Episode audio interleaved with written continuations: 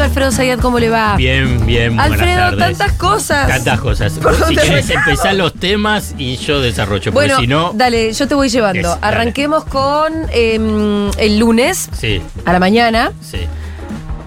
Eh, el candidato menos votado casi no había dormido. y el otro día tenía que seguir siendo ministro de Economía y púmbate, una devaluación. Bueno, lo voy a decir. A mí me sorprendió. Digamos, me sorprendió, digamos. Sabía, digamos, lo que contó. Hago la, Sí. introducción que vos vas a, a coincidir. Me parece que estuvo muy bien eh, Sergio Massa ayer en TN eh, a las 11 de la noche Sí. con Marcelo Bonelli y Alfano. Es lo que escuchábamos recién, Claro. esos audios. Eh, estuvo- bueno, en YouTube no están. estuvo muy bien porque salió a explicar. Sí. Esto es fundamental. Sí. Salió a explicarlo. Y entonces lo explicó. El Y además en la explicación hay un par de cosas que a mí me cayeron bien, que es que, es un poco paradójico igual, critica la devaluación. Claro. Fíjense lo que genera la devaluación, casi como diciéndole, la decidieron ustedes, muchachos. Yo logré que sea un 20%. Miren el quilombo que genera un 20%, lo que hubiese generado el 60% y lo que generaría la de Bullrich. La de Bullrich, el Y la de 100. Milei, después vamos al tema de la dolarización. Porque eh, ahí está. ¿Por qué te digo que me sorprendió? Porque yo sabía que el fondo estaba pidiendo. Lo que dijo él es que pidió el 100 inicialmente, el 60. Después también, si te digo cómo continuó la negociación, fue el 30. Y en un momento, y en un momento, eh, Massa, el equipo, les propuso el 10% y cerremos. Y ahí se cayó Ajá. no, no avanzó. Y entonces vino el dólar agro el, a 3.40 Sí. y el impuesto a eh, las importaciones. Esto es la negociación. Entonces ahí y lo anuncian y eso fue el acuerdo. Eh, el fondo le dice, bueno, pero la plata no te la doy. Y ahí es donde a mí siempre me generaba la duda y dije, bueno, ahí está jugando políticamente el fondo. Porque estaban las pasos en el medio de todo Las esto. pasas estaba en el medio. Pero yo digo, si después de hacer todo esto, el día siguiente de la devaluación es como que no me cerraba. Obviamente equivocado, lo digo abiertamente, Sí. digamos. Entonces, pero ahí vino la devaluación. Porque esa era la última carta que tenía el fondo para decir, si no, no te desembolso la plata. O sea, fue una política extorsiva. Extorsiva directamente. Digamos, esto hay que entenderlo, lo que significa el fondo, Mm. tener al fondo adentro. Te condiciona hasta un nivel, digamos, dramático. Dramático. En, en todo. en lo Pero hay algo lo en el tono y, y cómo Massa lo está diciendo que, casi- que también les está hablando a ellos. Fíjense el quilombo del 20% Claro. de la evaluación. En Argentina devaluar no es como en cualquier otro lado. Porque además ellos pretenden, ¿no es cierto?, que el blue se acerque y la famosa brecha se achique y hace pim, Y se o peor. Claro. que es lo que está pasando con el blue, ¿no? Claro, porque eso es lo que se llama la trampa de la nominalidad. Nominalidad es lo que está. El numerito. El numerito. Entonces es una trampa. Si vos agarrás, estás a 250 y el blue está a 500, ¿cuánto es la brecha? El 100. ¿Qué es lo que dicen los tecnócratas, estos Sí. genios, ¿no? Que ya sabemos que no son genios, que son mediocres. Sí. Pero son los que están y tenés que negociar. No, tenés que devaluar y llevarlo a 500 para achicar la brecha. Vos no Y cómo entien- es acá. Y no claro, a claro, claro. es eso, no sabes cómo es acá, porque la economía argentina es bimonetaria, alta inflación, no hay dólares suficientes, está endeudada en dólares y además están ustedes, o sea, está el Fondo Monetario Internacional. O sea que si devaluás, se traslada rápidamente Al blue y a precios. y a precios. Entonces, ¿qué dijimos? 250 a 500. Si va de 250 a 500, ¿a dónde salta el blue? A 1000. Y te mantiene la brecha del 100%. Y esto es lo que pasó. Mm. Esta es la evidencia empírica que las devaluaciones así aisladas no sirven No. para nada. Al revés, te empeora la situación. Bueno, acá es donde vienen las medidas posteriores. Claro. Que lo que vos siempre decís es, las tomás antes, en todo caso, que sería la suma fija, aumentar los ingresos en general, con jubilaciones, bono, lo que sea, y después devaluás. Y entonces, y acuerdo de precios. Y acuerdo de que los precios queden en un lugar. Todo eso junto tendría sentido, pero el chabón la media las toma después. Claro, eso es el problema para mí. Ese es el problema. Pero Eso- ¿va a funcionar o no va a funcionar? Bueno, ahí tiene que ver, no, no me hagas esta pregunta, porque no sé, la respuesta es no sé. Entonces, digamos que lo, un amigo me dijo, bueno, piloteala, cuando te, pero bueno, pero tengo que ser sincero, no, sé. Yo te no acepto un no sé. No sé, la Pero verdad. podemos A ver, discutir- ¿Qué es lo que yo pienso? Es que todo eso tenía que ser en una forma integral, una Sí. med- medidas integrales. No te hablo de planes, no te hablo de Pero por ahí modelos lo económicos. pensó todo junto. ¿Por qué la cronología? No lo entiendo. Yo supongo que lo pensó todo junto, Alfredo. Y no lo entiendo, no, no lo entiendo, la verdad no sé, tiré preguntas Está y todo. diluviando de una manera que. ¡Ay, sí. Dios! Pregunté, gente pregunté a gente de gobierno, gente de gabinete, digamos, no, no, no, no encontré ninguna respuesta satisfactoria. Cualquier cosa que diga, la verdad, lleva a la confusión, ninguna respuesta satisfactoria.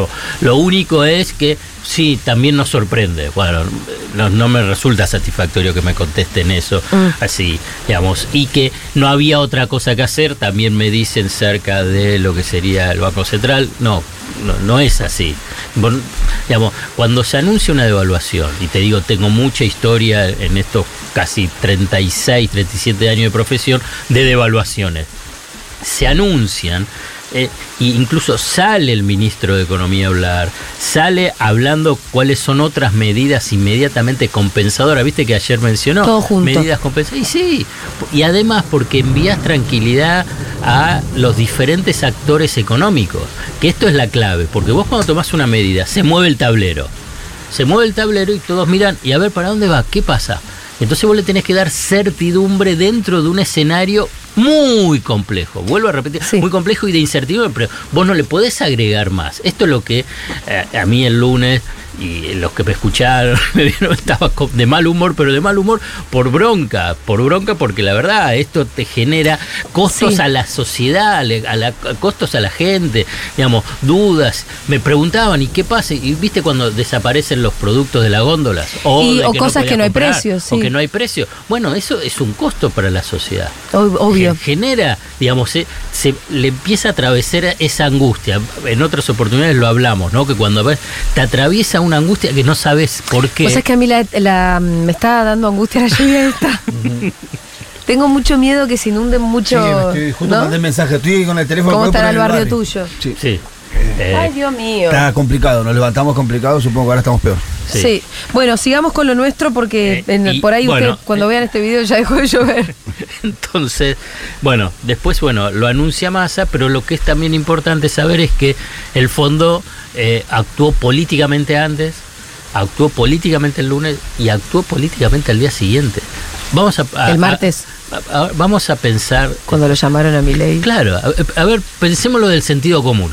A ver, ¿por qué lo llaman a Milei y a Bullrich? Eh, por ahí ¿Cuál sería decían que era, por ahí decían que era muy común que el fondo se comunicara con todos los candidatos a presidentes. Pero si, pero si es una primaria. Claro, no. No, no, no, es la no, primera vuelta. Bueno, pero ahora sí ya hay una primera vuelta, ya está definida la pero primaria. son y también la llamaron a Bergman. Sí. Bueno, tiene menos chances de convertirse efectivamente que- ahora en Bueno, presidenta. pero son candidatos. Me, que- me acuerdo que con Alberto se comunicaron recién después de la primera vuelta cuando ya había ganado.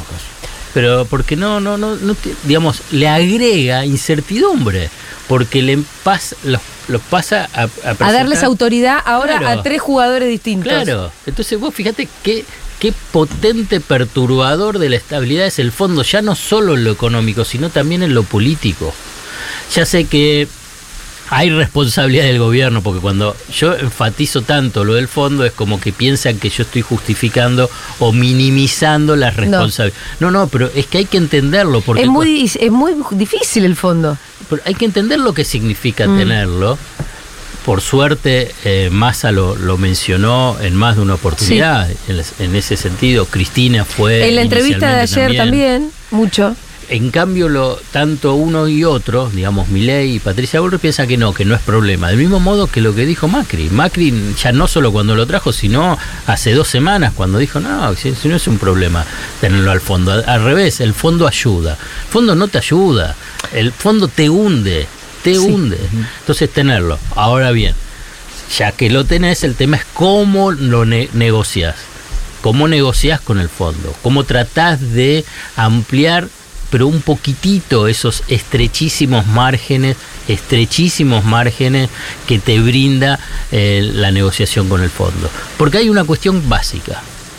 el, el Fondo Monetario Internacional es acreedor de la Argentina. La Argentina es el principal deudor del Fondo Monetario Internacional. O sea que al Fondo Monetario Internacional, a su estructura, a su estructura financiera, no es tan fácil que Argentina diga, y bueno, ¿sabes qué? No te puedo pagar. Yo no estoy diciendo decirle no te voy a pagar, pero también está en la mesa de negociación. Digamos, porque fíjate, te presta para devolverle, no es Sí, que sí. haga. Entonces, bueno, está bien. Te mirá. presta para tenerte de los Bueno, huevos. Claro, pero bueno, está bien. Mirá, lo que me estás pidiendo es imposible de aplicar. Y bueno, está bien, no te pago. Vamos, y entro en mora. Voy a tener incertidumbre y sí voy a tener incertidumbre. Pero a ver, ¿cuál? Vos tenés Lo que, que pasa es medir que ahí- el dilema de cuál de las dos incertidumbres. Eso de dejar de pagar te lo hacen sentir muy fuerte. Sí. Sí. Sí, se cerró la ventana, entonces dejó de entrar el ruido. Yo dije decía, que, me, que se me está cayendo algo. No, no, no. No, pero un silencio de repente. Es que se escuchaba mucho, mucho la lluvia. Ahí está. Eh, Eh, entonces, pero lo que quiero decir es que en la negociación con el fondo, ese estrechísimo margen de negociación lo tenés que también es que al Fondo Monetario Internacional tampoco, digamos, no es una cuestión, ah, bueno, si se cae Argentina, ah, si no me paga Argentina no pasa nada, no, está, es, de es el principal deudor que tiene el fondo. Y si la Argentina está en problema o Argentina no le puede pagar o en este, bueno, también se le genera un problema grave a esa tecnoburocracia. Yo no estoy, te lo voy a repetir, no estoy diciendo no pagarle. Ahora bien, si llega un momento que te dice, ¿sabes qué? Te tenés que tirar de este acantilado sin paracaídas. Pero che, me puedo matar. No, no, vos tirate, no te vas a matar. No, sí, sí, yo sé que si me tiro me mato. Bueno, no me No te tiro. tires. Eso es lo que, a eso voy, a ese extremo. Entonces, devaluar. No, loco. No, no, no voy a devaluar. Ahora, sirve de que esta evaluación, como lo contaba el propio Massa ayer en TN, generó mucha estabilidad, mucho, eh, todo este quilombo que ya sabemos. Sí. Y él lo que decía era, y fue solo el 20%, imagínense si era Sí. del 60%, que es lo que ustedes me pedían, le dice el fondo, o si fuera el 100%, que es lo que Bullrich quiere hacer, bueno, de la dolarización ni hablar. Sí. Él está crítico de la propia devaluación. Sí. O sea, se la está achacando a alguien más. Sí, porque yo creo, bueno, al fondo, yo creo que Sí, sí, pero para mí no está mal. No, está bien, está bien. Lo que pasa es que ahí es, si querés avanzar en eso, para no, mí también está puede bien. decir, che, igual ese sos el ministro de Economía, la hiciste vos. No digo que no. lo respondiste. me No, pero en, que lo en- diga. en términos discursivos, en términos discursivos no me parece que esté tan mal, qué sé yo. Bueno, y ahora hay que ver si las medidas compensan Bueno, algo, bueno. si las medidas generan más escalada Mi- o mi- si las medidas por lo menos tienen algún tipo de impacto político. Tiene que contener, digamos, lo, lo principal ahora, Sí. digamos, es contenerlo. Al Fondo Monetario Internacional, yo le digo, y ahí uno puede decir, parte de la extorsión, digamos, la devaluación abrió las puertas del infierno. Ahora bien, yo no estoy diciendo que estábamos en el infierno. Las abrió. Antes estaban cerradas. Con la devaluación solamente que estaba cerquita. Entonces, al abrirlas... Qué fuerte lo que estás diciendo. Al abrirla, es decir, bueno, a ver, ¿cómo hacemos para entrecerrarla? Pa- Para entrecerrarla. Rápidamente medidas de contención, rápidamente que el mercado vuelva a funcionar. Digo, el mercado es que empieza a haber productos en los corralones, que empiecen a decir, bueno, empieza el abastecimiento, un problema de desabastecimiento en estos primeros días de la semana. Entonces, que empieza a normalizarse, entre comillas, el funcionamiento de la economía en un escalón más alto. Esto es lo de la trampa de la nominalidad. Vas a tener un escalón más alto de precios, pero entonces vos evitás ingresar al infierno. ¿Sabes lo que es el infierno? Ya vos, es la, el borde de la la hiper. hiper. Por eso, entonces eso es. Ahí, entonces estás ahí. Entonces, vos decís, Yo me ahora acuerdo lo que de la te- hiper de los eh, ochenta y pico, mi abuelo. Y sí. Llorar, de verdad, sentado en el comedor, mi abuelo nos mantenía a nosotros, era jubilado. Desasido en llanto diciendo que había perdido todo. Y bueno, pero, Todo. pero por eso, vos Todo. estás ahí en esa puerta. El tema es evitar, digamos, viste, vos tenés Hay el que fondo. evitar la hiper, el por- fondo por el te, el fondo mal, empuja. la, la hiper sí es un desastre. El fondo te empuja. Y si no, yo acá no quiero entrar. Fíjate, la abrí y mirá lo que fue, mirá lo que es. Entonces hay que evitar caer en ese fuego.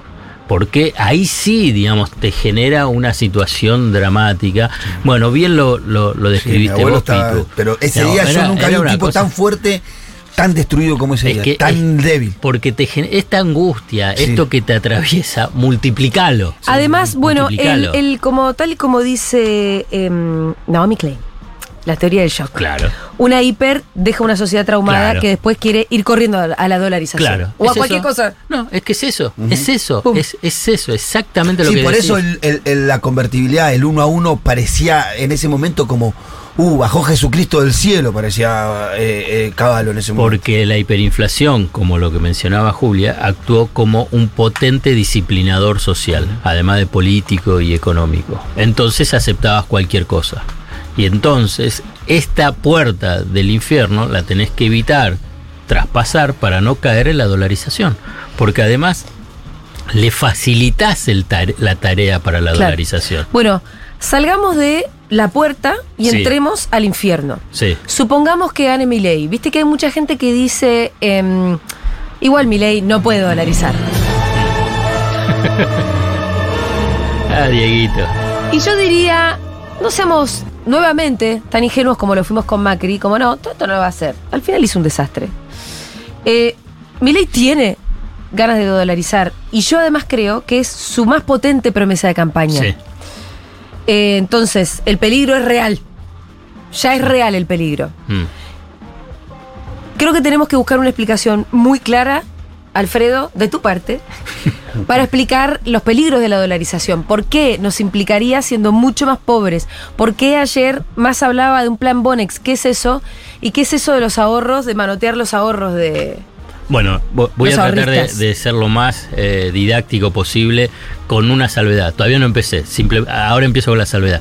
Hay diferentes formas de dolarización y tiene, mi ley tiene dos o tres caminos diferentes. Viste que ahora convocó a un tal Ocampo, que junto con Nicolás Kachanowski, el hijo del Kachanowski más conocido, escribieron un libro. Esta es una forma de dolarización. Después tenés a Carlos Rodríguez, que era del SEMA, junto con Roque Fernández, los que estuvieron con Menem, piensan otra forma de dolarización y después la tenés la más brutal y todo, decir, bueno, saco todos los pesos, pongo todos los dólares a un tipo de cambio que puede llegar a ser de 10 mil, ¿no?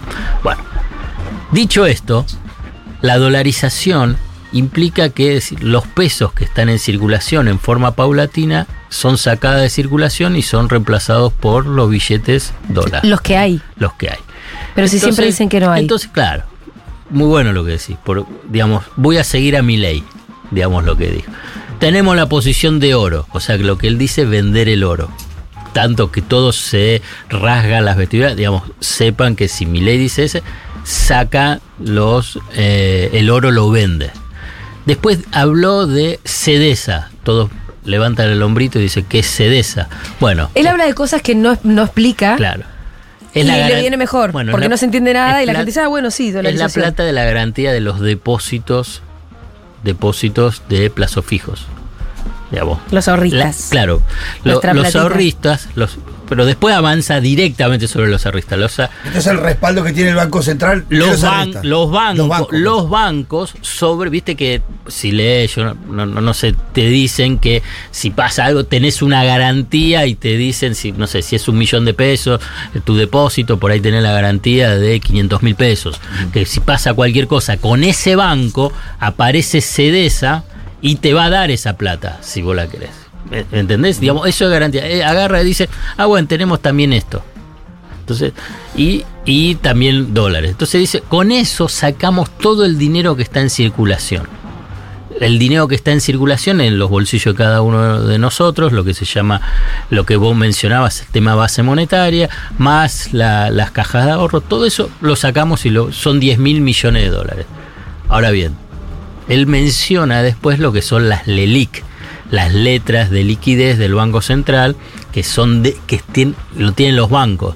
Pero ese dinero no es de los bancos en sí, sino que, De la gente. claro, son los bancos reciben los depósitos de plazo fijo y ¿qué hacen con esa plata? ¿Qué piensan que hacen los bancos? ¿La van a poner en una cajita? Compran cosas. Claro, digamos, lo tienen que prestar. Como no hay un, mercado de crédito importante, porque con esta tasa de interés, ¿quién va a sacar crédito? Entonces se la dan al Banco Central. Y el Banco Central le paga una tasa de interés. La plata es del, del ahorrista en plazo fijo.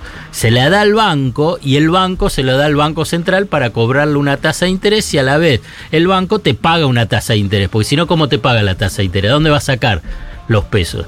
Ent- ¿Entendés la secuencia? Si no, vuelvo. Digamos. Pero no, y no, esas son las LELIX. pero ¿cómo llegan las LELIC? Vos depositas plazos fijos, un millón de pesos. Sí. El banco te dice yo te voy a pagar un 10% mensual.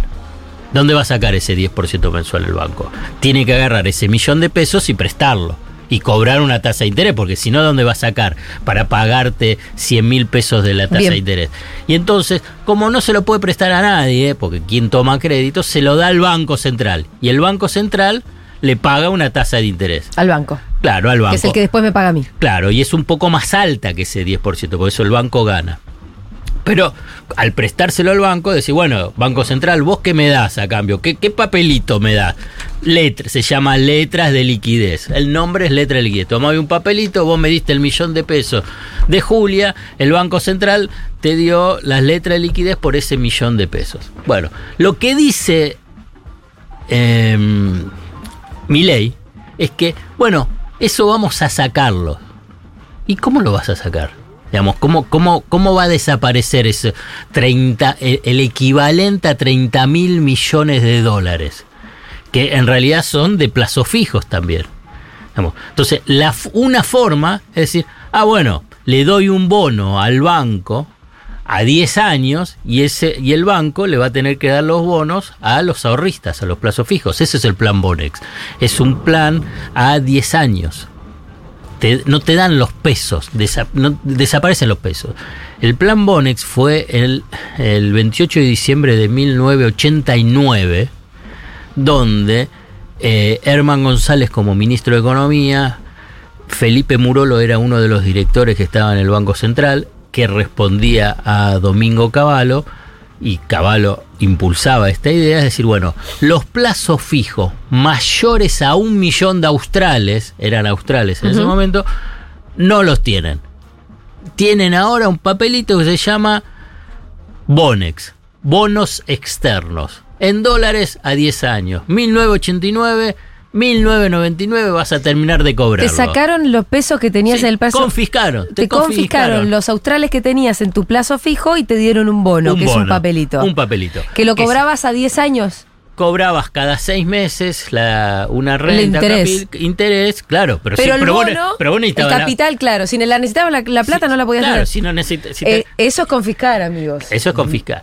Muchos, precisamente porque, bueno, pará, yo tengo el plazo fijo por ahí para que, porque pensaba dentro de seis meses viajar o dentro de, de un año eh, comprar materiales. Bueno, vendían esos bonos. Sí. Y obviamente con una pérdida fenomenal. Claro, salían- Algo que valía una porquería. 100, valían 20.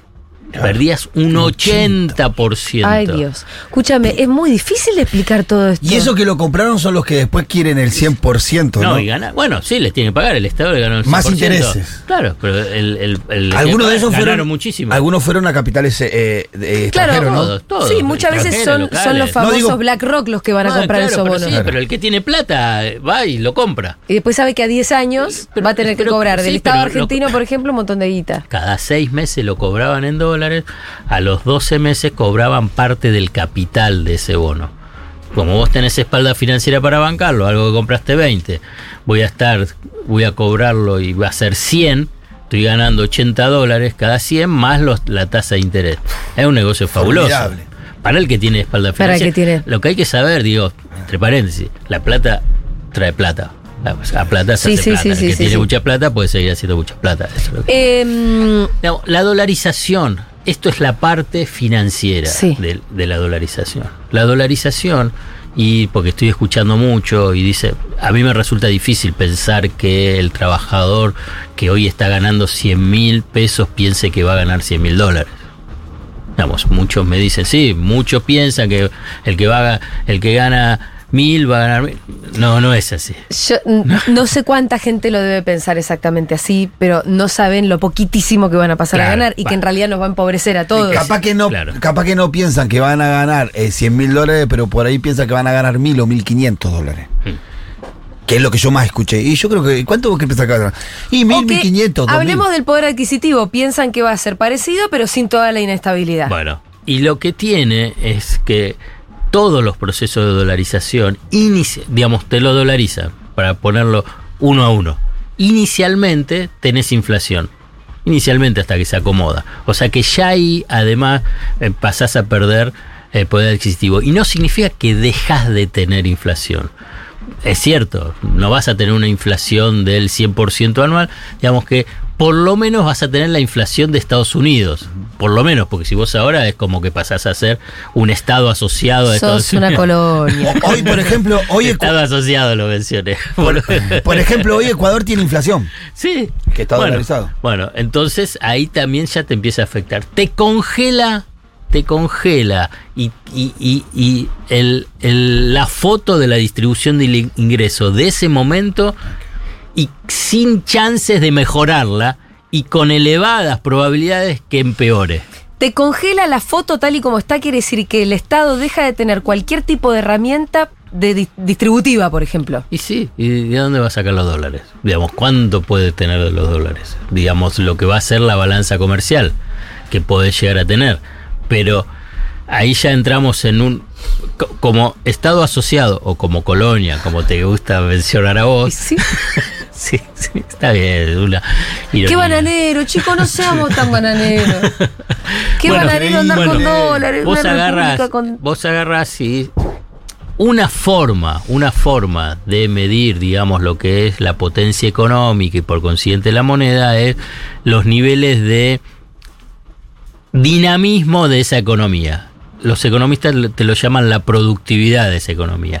¿Cómo podés producir más con los mismos recursos que tenés? ¿no? Es porque invertís en tecnología, porque los trabajadores son más, a partir de esa tecnología te producen más rápido. Bueno, entonces te incrementa la productividad. O sea, te mejora la dinámica de esa economía y por eso son potencias, por eso van creciendo. Si tu economía, a la que vos pasás a ser una colonia de, estado asociado de, Sí, con la moneda del otro. de la, la moneda del otro, no es tan dinámica, por consciente, de que no tenés esa misma productividad, digamos, cada vez quedas más atrasado. Mm.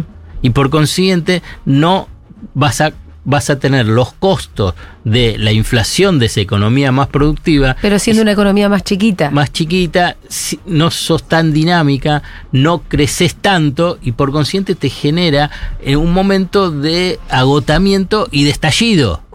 Y de estallido, digamos, como fue lo de la convertibilidad. ¿Por qué estallido en Argentina puede- y no en Ecuador? Y bueno, porque la- La- más la allá que es una economía mucho más grande es también. mucho más grande, mucho más compleja, eh, Mucho más- existe el peronismo. Mucho más compleja, existe el peronismo. Mo- Los movimientos sociales. En, en Ecuador también hubo grandes despelotes. Sí. Hubo grandes despelotes. Pero es muy sociales. difícil una vez que vos dolarizaste, Salir. salir. Sí, Ecuador mucho- no lo pudo. eh, No pudo Correa, Correa, que era un no gobierno popular y, y- y por momentos muy potente en cuanto a la legitimidad que tuvo, muy valiente en cuanto a cosas que se hicieron en Ecuador, salir de la dolarización no pudo. Por eso, por eso, Hay y que vuelvo, evitarlo. claro, pero por eso vuelvo al punto inicial de tenés que ser muy, pero muy cuidadoso respecto a cómo manejas el tipo de cambio, el tema de la devaluación, porque abrís esa, esa puerta del infierno. Y esa puerta del infierno no es la dolarización, sino la puerta del infierno es una altísima inflación o hiperinflación que le pone la alfombra roja Mm, a, la, al- a la ilusión de, de la dolarización. Sí, lo hace, y la hace más fácil. La hace más Sí, fácil sí, porque, ¿te acordás cuando empezó todo el tema de la dolarización?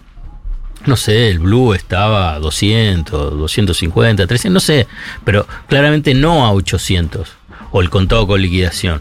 E incluso el dólar oficial también. Cuando más alto esté ese tipo de cambio o los dólares y, y los cantidad de pesos no sean tantos, porque aparte tenés una restricción monetaria, bueno, más fácil te va a resultar, digamos, la, la conversión.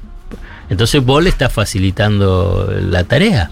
o y le, le estás poniendo esa alfombra roja, ese es el peligro. Eso es lo que también el lunes me, me, me puso un poco Mm, nervioso, nervioso. Para, para ponerlo en algunas palabras. Me parece que tenemos que darnos la tarea de todos quienes conocemos a gente que votó a mi ley.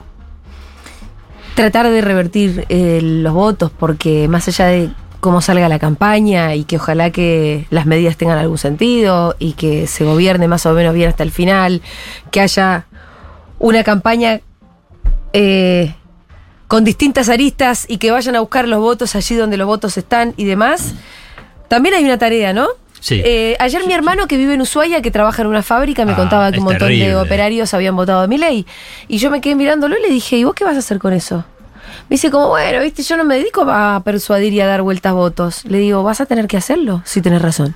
Entonces yo ya convencí a mi hermano que hable con los 10 operarios que conoce que votaron a mi ley y que le expliquen, mirá que acá con mi ley no existe más la provincia que en la que vos naciste, que conoces, y tu es- salario. Ahí es más impactante.